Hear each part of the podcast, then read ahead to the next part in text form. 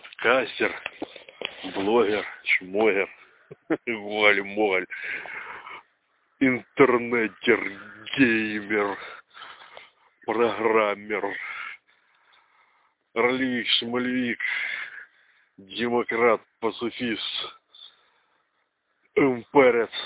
Какой херней только люди не называются. Точнее, какой херней люди только не занимаются, чтобы называться как-то. А нахрена? На самом деле, чтобы не называться никак, столько всего интересного должно произойти. От меня на самом деле можно называть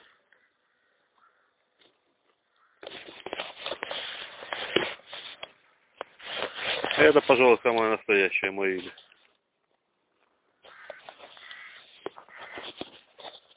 Так, блин, вся это стремление что-то себе представлять, что-то себе заявить, к чему-то добиться, к чему-то пробиться, да. На фоне этого могучего течения, на фоне всех этих сил, которые управляют тобой негласно. Независимо от того, крестьянин ты или король. Без разницы. В том-то все и дело, что все эти теории заговора, все эти истории про великих мудрецов, которые всем правят, или коварных и пчелоидов, накается на то, что они такие же точно люди, как и все мы, и они также зависимы от всех этих странных процессов, которыми руководят. Вот хрен узнает. Происходит какая-то хрень, и птицы собираются в стаи и летят через океан. Происходит какой-то момент, и у муравьев вылупляется множество особей с крыльями, которые отправляются в свой полет, чтобы организовывать новые муравейники. Происходит какой-то момент, и толпы лимингов собираются в стаи, бегут и падают с обрыва в море. Самоубиваются. Думают ли они над тем, что им действительно надо это делать? Вот собираются лимины и говорят, пацаны, сейчас соберемся нахрен толпой, разбежимся и все вместе прыгнем с обрыва вниз башкой. Ха-ха-ха, хрена там. Кто-то из них так говорит. Но они так делают. И нас тоже многих толкает вот, как там все эти теории о солнечной активности, о прочих таких вещах. Вот академик Шноль, интересно, говорил о том, что вот они заметили, что может даже под той же самой астрологией, астрологией есть какое-то рациональное зерно, потому что мир, Вселенная, такая вот система, где все влияет на все. И как ни странно, даже небесные тела в глубоком космосе чего-то там излучают. И мы постоянно находимся под воздействием этих волн, которые изменяются циклически. Как много мы еще не знаем об этих вещах, хотя бы даже потому, что у нас нет тех органов чувств, которые позволяют четко это осознать. Или эти органы чувств воспринимают информацию, но не направляют корковые зоны головного мозга, то есть мы не осознаем это, хотя и воспринимаем эту информацию. И наша подкорка делает какие-то выводы, заставляет нас что-то там делать, помимо нас. И вот там эти войны, революции, прочая хрень. Кто-то становится героем, кто-то изгоем.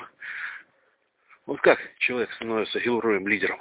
Люди чуют, чуют, что это вот он, это он он достоин быть лидером. Я вот видел, как из разных там политиков у нас пытались сделать лидеров. Потому что парень удобный.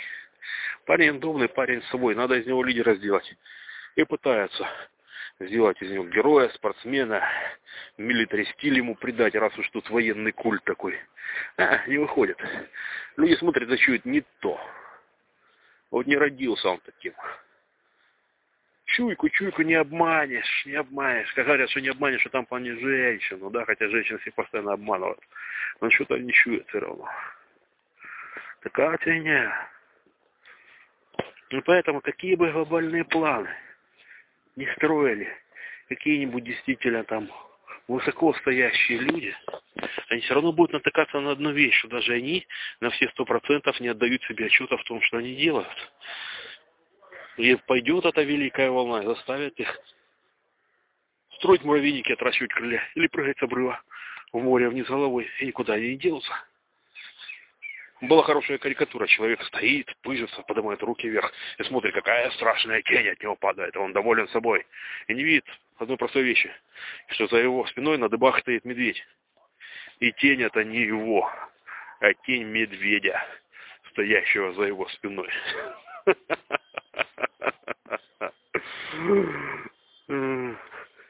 Какая фигня. Ну, сигнализатор у кого-то работает. Раздражающие эти пищалки, блин. Кого-то, наверное. И вот что, вся фигня получается.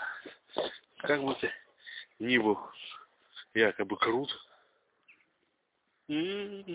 все твои планы могут натолкнуться на то, что, например, даже человечество связано между собой этими нитями животных связей, представляет собой одно такое огромное животное.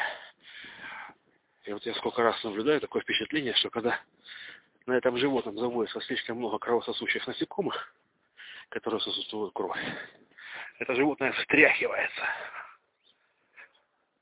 И эти насекомые летят кубарем с этой шкуры куда-то в тартарары. И дело ведь даже не только в каких-то там революциях и восстаниях.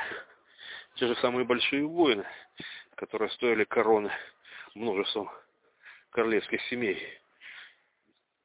Как-то так они происходят. Мне вот понравилось, как китайцы по этому поводу сказали, неизбежный исторический процесс. Очень по-марксистски, кстати. Неизбежность этих исторических процессов. Многое завязано на то, что это мир такой. И в этом мире в этих условиях появились такие вот существа, которые приспособились к таким вот условиям. В такой взаимосвязи они живут, реагируют на такие раздражители, ведут себя соответствующим образом. Вот когда говорят о всяких народах, да, ну это интересная штука, посмотреть, вот японцы, почему японцы такие? Потому что в их климате очень хорошо растет рис. Рис такая культура, которая требует вот этих вот полей, залитых водой, требует постоянной прополки, постоянно удобрения чистки, куча возни, постоянно надо стоять в три погибели, скорчившись, за ним ухаживать. И один человек тут не справится, это наша коллективная работа. И все должны работать сообща. Кто-то профилонил, он подставил остальных. Зато, если вы хорошо работали, урожай рис дает в несколько раз больше, чем наши обычные зерновые культуры. Вот у нас там на посаженное зернышко, грубо говоря, соберут 8, да? А в Японии соберут 80. Ну, примера ради, я не помню точно цифр. Но сам факт. Поэтому, кстати говоря, что у них вроде не было никогда настоящего голода. Хотя у Катагава это уже есть рассказ про ворота, да, где описывается голод в Японии. Видимо, все-таки что-то такое бывало. Но таких глобальных голодовок серьезных у них не было. Это вот когда, кстати, пытаются коммунякам объединить этом голодоморе, забывают простые вещи, что в царские времена голодоморы тоже были. Ну, пользуются этим, что люди не знают ни хрена. Что пока не появилась эта мелиорация, пока не появились всякие новые сорта, то же самое пшеница, ржи, та же самая рожь, которую в основном выращивали, потому что пшеницу вообще толком не могли в наших широтах вырастить. А вот зима, а зимы болеют, на них заводится грибок в парня, и начинается эпидемия эрготизма, потому что парня содержит в себе отравляющие вещества, сходные с некоторыми, скажем так, наркотическими, да, с тем же самым. Только яд такой сильный, что люди от этого мрут очень хреново их. Сначала колбасят, они дергаются, испытывают всякие видения, бредят, а потом могут даже, кстати, прекращать движение крови по сосудам, они закупориваются, да, и у людей отсыхают конечности. Пляска святого Вита. Как много всяческих европейских странных выходок, действительно, видений и прочего, возможно, с этим связано. И представить себе, что целая эпоха, возможно, своими странностями своими преступлениями, своим величием тоже, в том числе своими произведениями искусства, своими страшными преступлениями, может быть благодарна грибку на зерне. Потому что такой климат, потому что холодные зимы вот такое рожи происходит с основной зерновой культурой, с тем, как ее выращивают. Да? И вот э, Иеронимус Босс рисует свои странные картины. Где-то охотятся на ведьм или ходят в крестовые походы. И видят ангелов, и видят бесов. И проживают с этим всю свою жизнь, строят свою цивилизацию вокруг этого. Или вот японцы, мы вернемся, да? Вот если вы все вместе пахали, у вас очень много еды. И просто завались, и вы не будете знать беды. Но если вы не работали сообща, вы умерли с голоду. Потому что надо очень много все вместе работать, иначе вы этот риск не поднимете. И что мы получаем? Цивилизацию коллективистов, где самое страшное, что с тобой может произойти, это то, что тебя выгонят куда-то. Ты с голоду помрешь. О, был слышен смех гиен. как монгольская поговорка был слышен лай собак. Космические гиены тоже те еще животные. Вот, вот, вот, вот он. Вот. Прикольно. Ага, ну так вот. Или вот, например, Древняя Греция, да? Хороший климат, мягкий. Море рядом, все дела, вот только с землей плодородная проблема. Маленькие участки. Вот если этот участок у тебя есть в этом климате, ну да, ты реально прокормишься. Ну, получается что? Есть участок, за него держится какое-то небольшое количество людей, кто-то стоит в их во главе, и держатся за этот клочок земли, их немного, они обособлены, им приходится там работать, им приходится там защищаться.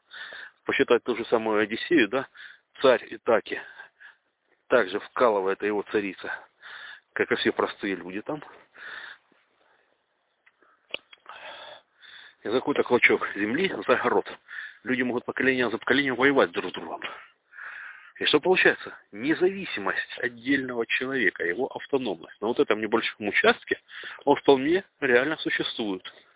И ни от кого он не зависит, и никого чужого сюда не пустят. И что в результате? Когда этим людям приходится решать какие-то проблемы, собираются все вместе независимые люди, владеющие чем-либо. Демократия получается. И они договариваются, если они хотят драться за этот каждый клочок земли, они начинают решать вопросы договором. Ну, кстати, о демократии, что-то я там говорил недавно, да? А интересная штука получается, да? Демократия, власть демоса. А мы-то в большинстве своем, вот, по крайней мере, в моей стране, мы ведь не демос ни хрена. По всем позициям мы не демос. Я же говорю, у нас ни оружия у многих, ни собственности, ни своей земли, ни возможности самого себя прокормить. Это люди, которые работают на кого-то, не имеют возможности себя защитить и прокормить без участия в каких-то больших структурах, принадлежащих, как правило, кому-то другому здесь. Так что, может, у нас здесь не демократия. Просто нам не сказали, что мы не демос. Как всегда, не соврать, но не договорить. На этом ведь сейчас все строится. Я помню, когда было в Казахстане, посмотрел телевидение о событиях в Украине по одному каналу, по другому, по третьему. И увидел, как одни и те же самые события разными каналами совершенно по-разному показываются. Один и тот же ролик, например, крутят, потому что в центре событий, как правило, не так много безбашенных парней с камерами. Но они ролик, эти отрежут там, эти там. Эти покажут чуть только вот здесь, эти чуть только вот здесь. Дикторша какая-то прочитает серьезно, а на каком-то канале иронически улыбнется с тем, что ну, вы же не думаете, что так на самом деле. Ух ты, огненный столб в небе. Слава тебе, Господи, красотища-то какая. Спасибо. Вот это действительно здорово. А, ну я пока полюбуюсь на это. А тебе, робот Гугла, дальше буду начитывать свои бредни. Вот, и они не врут. Они просто по-разному подают одни и те же самые события. А выводы получаются совершенно разные. Очень вся фигня. Да? Или взять, например, Россия, в которой как что сложилось, да? Хреновый довольно-таки климат тоже не очень-то себе земля, много лесов. Похоже, что этих людей действительно загнали в эти гиблые места. Нет хорошей жизни, они там поселились. Поэтому все эти истории про велико, великих предков в белых рубашках, которые все из себя там на виманах летают. Чушь одна похоже. Если они такие крутые, черт они селились, блин, в этих заболоченных лесах. Что, больные, что ли? Не-не-не-не-не. И вот людям приходится конкретно вкалывать, как это называется, зона рискованного земледелия. Действительно, очень большие шансы попасть в голодовки, они регулярно попадали. Холодная зима, вымерзает у тебя зерно зимое, все, до свидоса.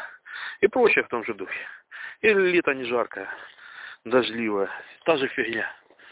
В результате получается большая очень территория. Но на этом территории выживает люди тоже маленькими группками, живут они довольно бедно, они постоянно борются за жизнь. Потому они не создают никакой великой культуры. Все, что мы знаем о них, это записи арабских купцов, которые шли здесь мимо. Да, все это Ибн Фадлан там и прочее в том же духе, которые рассказывают, как из елки добывают березовый сок. Или какая ужасная штука это баня. Ну, спасибо им хоть за такие записи, хоть они путали очень многие вещи, да? А эти люди постоянно боролись за жизнь. И вот появляются пацаны, которые начинают всем, всей этой территорией рулить. И они ходят и собирают дань. Потому что эти ребята сами по себе маленькими группками действительно себя не отстоят. Поэтому, с одной стороны, вооруженная группа может у них собрать эту дань, а с другой стороны, а если они хотят, чтобы их защищали, может действительно лучше кому-то заплатить, потому что они своей маленькой группой не продержатся, а крыша, о, какие ребята борзые, да, варяги, блин, а потом их потомки, эти кого угодно порешат. М-м-м, так может действительно под их руку пойти? Так-то спокойней. Много ты своей мотыгой отобьешься в своем маленьком селе. Даже не селе, хутор на три, на две хаты, да? Но я до сих пор такие хутора встречаю. Я-то поездил, слава богу. Работал венсейлингом занимался, продажей с машины. Я до сих пор знаю, что бывает, едешь какой-то место, яр, а в яру несколько хат, а там какие-то старики живут. Вот так вот. В той же самой Курской губернии. В некоторых местах люди до сих пор живут, как в 13-14 веке. Блин. Серьезно? Многие россияне красавчики такие, ездят за границу на курорты и живут в своем большом городе. А что у них в стране зачастую происходит, вообще не знают ни хрена. Ладно, не об этом речь. Ну так вот, получается какие-то чуваки, и у них получается под ними большая территория с большим количеством на них, естественно, так как территория большая, маленьких бедных хозяйств. И вот они с каждого собирают по три копейки. Но так как территория большая, это много раз по три копейки. И получается, у них накапливаются благодаря этому очень большие бабки. И вот получается очень большая, сильная, могущественная власть, которая собрала много денег, которая каждое отдельное хозяйство противопоставить ничего не может, управляет большим количеством рассеянных по территории очень бедных людей. Из вот этого дальше все и строится. Могучая, сильная власть и бедные, бесправные, ничего не знающие, потому что они постоянно борются за свою жизнь, некогда отвлекаться, люди. И не как это, не как что-то плохое. Условия среды, бытие продиктовало это сознание. И вот такие вот они есть. Климат, география. На то, чем вы питаетесь. Вот из этого строится то, как вы живете. Хорошая книжка такая была. Оружие, микробы, сталь. Да? По поводу того, что, например, почему в той же самой Африке, на севере Африки и на юге Африки поселились цивилизованные, в той или иной мере белые люди, а в центре остались только необразованные черные папуасы, потому что в центре жуткий климат, влажность, джунгли. В лесу-то особенно не прокормишься. Лес не может содержать цивилизацию. Ты пошел на той поляне ягоды собрал, их там нет уже. Ты идешь на другую поляну собирать ягоды. Ты поймал какую-то животину. Там ее больше нет, ты идешь в другое место ловить эту животину. Ты ведь ее не выращиваешь. А если животина ушла? А если у животины в этом году не урожай той жранины, которой она питается? Или к тебе пришла такая животина, которая сама тебя сожрет? Это диснеевский мультик показывает, что лес это очень хорошо и красиво. Я-то тоже в этих лесах достаточно времени провел. Неуютное это место, нехорошее для человека. Для человека подходит сад окультуренная среда. А лес место очень неуютное. Особенно лиственный лес. Угу. И вот эти бедолаги там живут в этих условиях, тоже жрать особо нечего. Выращивать там что-то тоже особо не получится в этом климате, в этой местности, да? Да куда им строить цивилизацию? Им тоже либо выжить бы, Йохан и Бабай, потому что жрать друг дружку иногда приходится-то. Он из большого города выезжаешь, и вокруг него поля, поля, поля, поля, потому что кормить надо прорву этого всего народа. В джунглях нет этих полей, полей, полей, полей, потому людей мало. И голодные они все, и бедные, и неразвитые. Климат такой, условия такие, среда такая. А белый продвинутый человек туда начинает переться, и он умирает от малярии. А эти ребята живут. Поэтому белых людей там нет, а эти ребята есть. Но ребята эти живут как могут. Вот и все. И попробуем что-то сделать. Стрелу в жопу, до свидания, блин. Тоже эти ребята чему-то научились, пока там жили. Угу. Я знаю, в некоторых глухих местах всякие там хитрые чернокожие лучники своими всякими отравленными стрелами довольно долго держались против европейцев. Угу. Не, полинезийцы вообще красавчики, не мушкеты освоили. Ох, там мушкетные войны. Я в Википедии, когда нашел, что такое были мушкетные войны в Полинезии, когда почитал, что там я обалдел. Вот это красавцы были, просто, блин, мое почтение. Говорит один известный в интернетах человек. А, ну так вот, исходя из этого, если во многом то как мы все вместе организовались, продиктовано средой. Вот, например, мы вот сейчас живем, говорим, вот при власти жулики, при власти воры, сволочи, ничего не цвет. Но мы организовали такое общество, в результате деятельности которого, кверху в котором приходят такие люди. Эта система так работает. На. Мы не можем организовывать какие-то системные структуры. У нас в голове не укладывается, как это жить по закону и соблюдать правила. Это я отлично знаю. Опять-таки, работала в свое время в общественном транспорте. И знаю, каково достается контролерам хотя бы добиться от того, чтобы льготный контингент, который получил возможность бесплатно ездить в транспорте, демонстрировал каждый раз на входе документы, дающие право ему на проезд на этот. Они все, а что по мне не видно, а что я это, а что я то. Да блин, просто заходишь и разверни бумажку, покажи правило такое. А хрен тебя знает. Может, ты не ветеран никакой, может, ты по зонам чалился всю свою жизнь. Даже такую простую вещь, как воспользоваться льготами по правилам, у нас люди не могут. У нас люди не могут организоваться все вместе в одном жилищном хозяйстве в одном доме, чтобы решить свои домашние проблемы. Я отлично это знаю. Что такое поставить счетчик хотя бы на горячую воду в доме, добиться ремонта чего-нибудь, стояки поменять коллективно. Люди не способны самоорганизовываться. У нас люди натыкаются на какую-то проблему, а начинают лежать и сраться, вместо того, чтобы взять, разложить и договориться. Потому что они не уважают себя, не уважают других. Я уже говорил, почему это происходит. Ощущение полного бесправия. Смысл улыбаться, если тебе с этого ничего не будет. Мы не протестанты, нам нечего демонстрировать. Это протестанты верят, что если человек любим Богом, то у него все хорошо, если у человека все плохо, это его Бог наказывает. Поэтому надо показывать, что у тебя все хорошо, улыбаться. Все решат, что ты праведник, придут тебе в лавку, что-нибудь у тебя купят. А на Диком Западе не станут с тебя стрелять. У нас все уверены, что тебе все равно похеру будет звездец. Потому улыбаться нечего. Ни к чему. Вот туда свидосы. И вот в нашей разрозненной этой системе у людей, смотрю, кстати, вот в интернете я смотрю, как все происходит, все начинают жаловаться. Все начинают обвинять. Особенно прикольно это выглядит на каких-нибудь ресурсах, когда производят какие-нибудь обновления. Люди сталкиваются с обновлениями, что-то изменилось, и сразу начинают ныть. Причем прошлое им не нравилось как было раньше. Они ныли. Люди поработали, поработали, выпустили обновление, и все на этот ресурс начинают резко жаловаться, что стало еще хуже.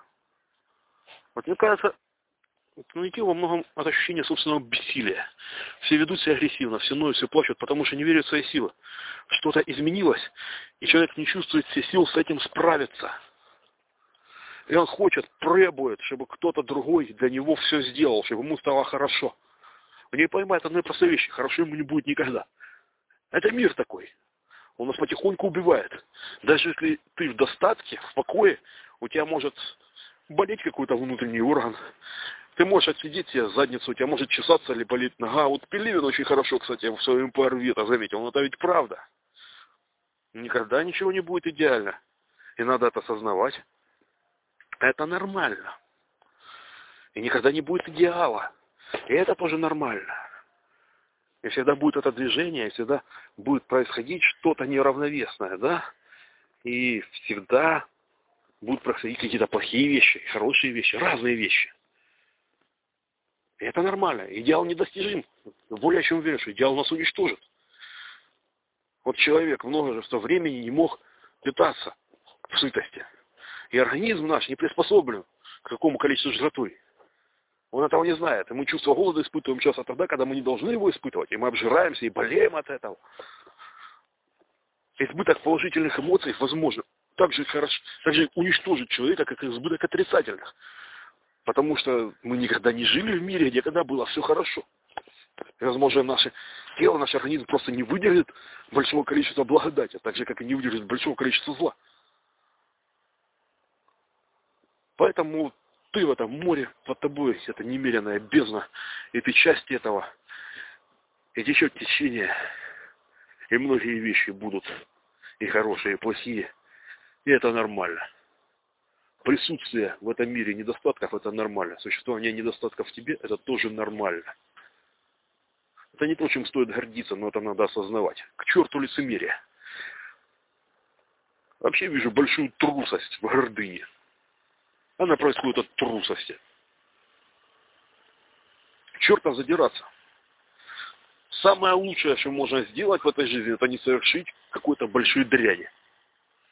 Вот действительно, если спросить, а, а что делать-то? Вот когда происходило все это вот лабуда у нас, я говорю, люди, блин, опомнитесь, что вы делаете? Вы все как с ума посходили, посмотрите. Вы творите какую-то хероту, и вы творите хероту, и вы творите хероту. Остановитесь, задумайтесь, черт побери. Что вы творите? Вы спрашиваете, ну хорошо, а что делать? Ну, то все, вы сделаете херню. Да, мы делаем херню, потому что больше нечего делать. Что-то же надо делать. Я говорю, очень просто. Просто не делайте херни. Что делать? Просто херни не делайте. Вот и все. Это максимум, на что вообще способен человек, в моем понимании. Просто не натворить всякой херни, а дальше уж живи, как живется хотя бы эту максимум исполнить. Я уже молчу об этих заповедях, что относись к другим так, как ты хотел бы относиться к себе, не работает. Не могут люди удержать это в голове своей, потому что я еще писал тут в одном этом, да, мы похожи на автомобили с закрытыми капотами. Душа человека – это мотор, рычащий под капотом закрытым автомобиля. Мы слышим, что там что-то урчит. Но что там происходит, мы не видим, капот закрыт. И вот мы столкнулись с бамперами, стоим и урчим друг на друга. И ни хрена мы не знаем, что там внутри другого происходит, и другого, как себя не осознаем. Между нами постоянно эта граница. Потому и не можем мы относиться к другому так, как к самому себе. Хотя, блин, между нами всеми гораздо больше общего, чем мы думаем на самом-то деле.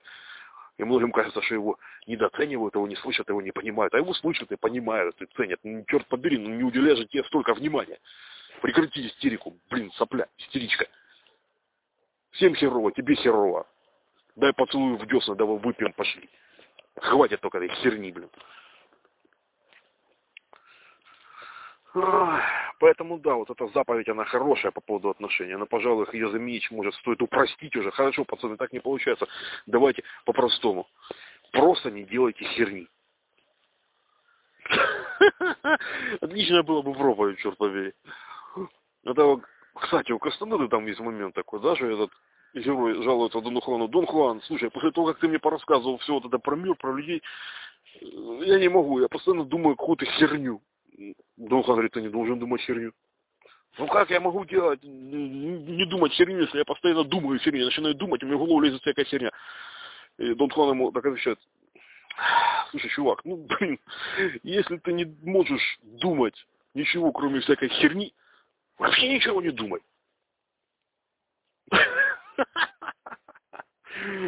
Это было бы идеально, но многим, блин, понты самовлюбленность не позволят. А че самовлюбляться? Ёпарасоте. Ну, посмотрите, ну что мы себе на самом деле представляем.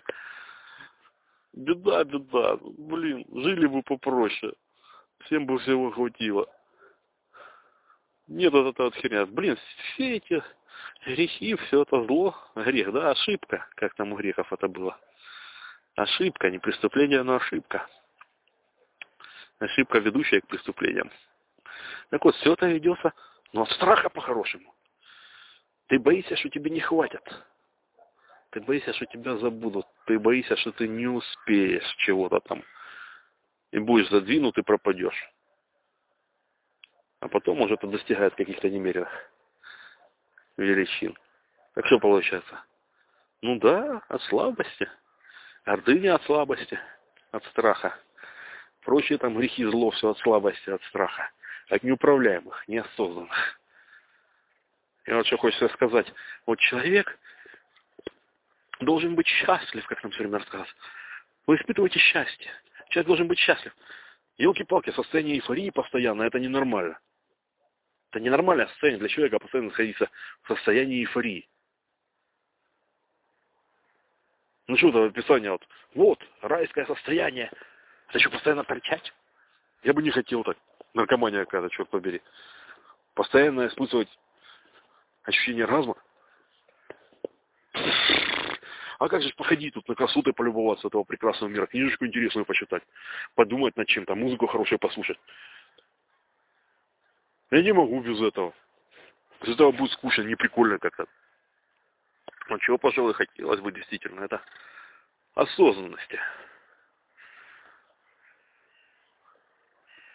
Постоянной осознанности, ясности. Мне кажется, это повыше любого оргазма. Вот это состояние, мне кажется, выше, чем счастье. Ну и, пометуя прошлый разговор, да, любовь, любовь, любовь. Все равно все хотят любить и быть любимыми. Раз есть такая потребность, она должна быть. Это наша часть. Ну, там уже такие материи, метафизика. А тогда ясность, осознанность. Вот это вот благо. Ну что, накатить топливо, дочухать дальше. Дел не в правый рост.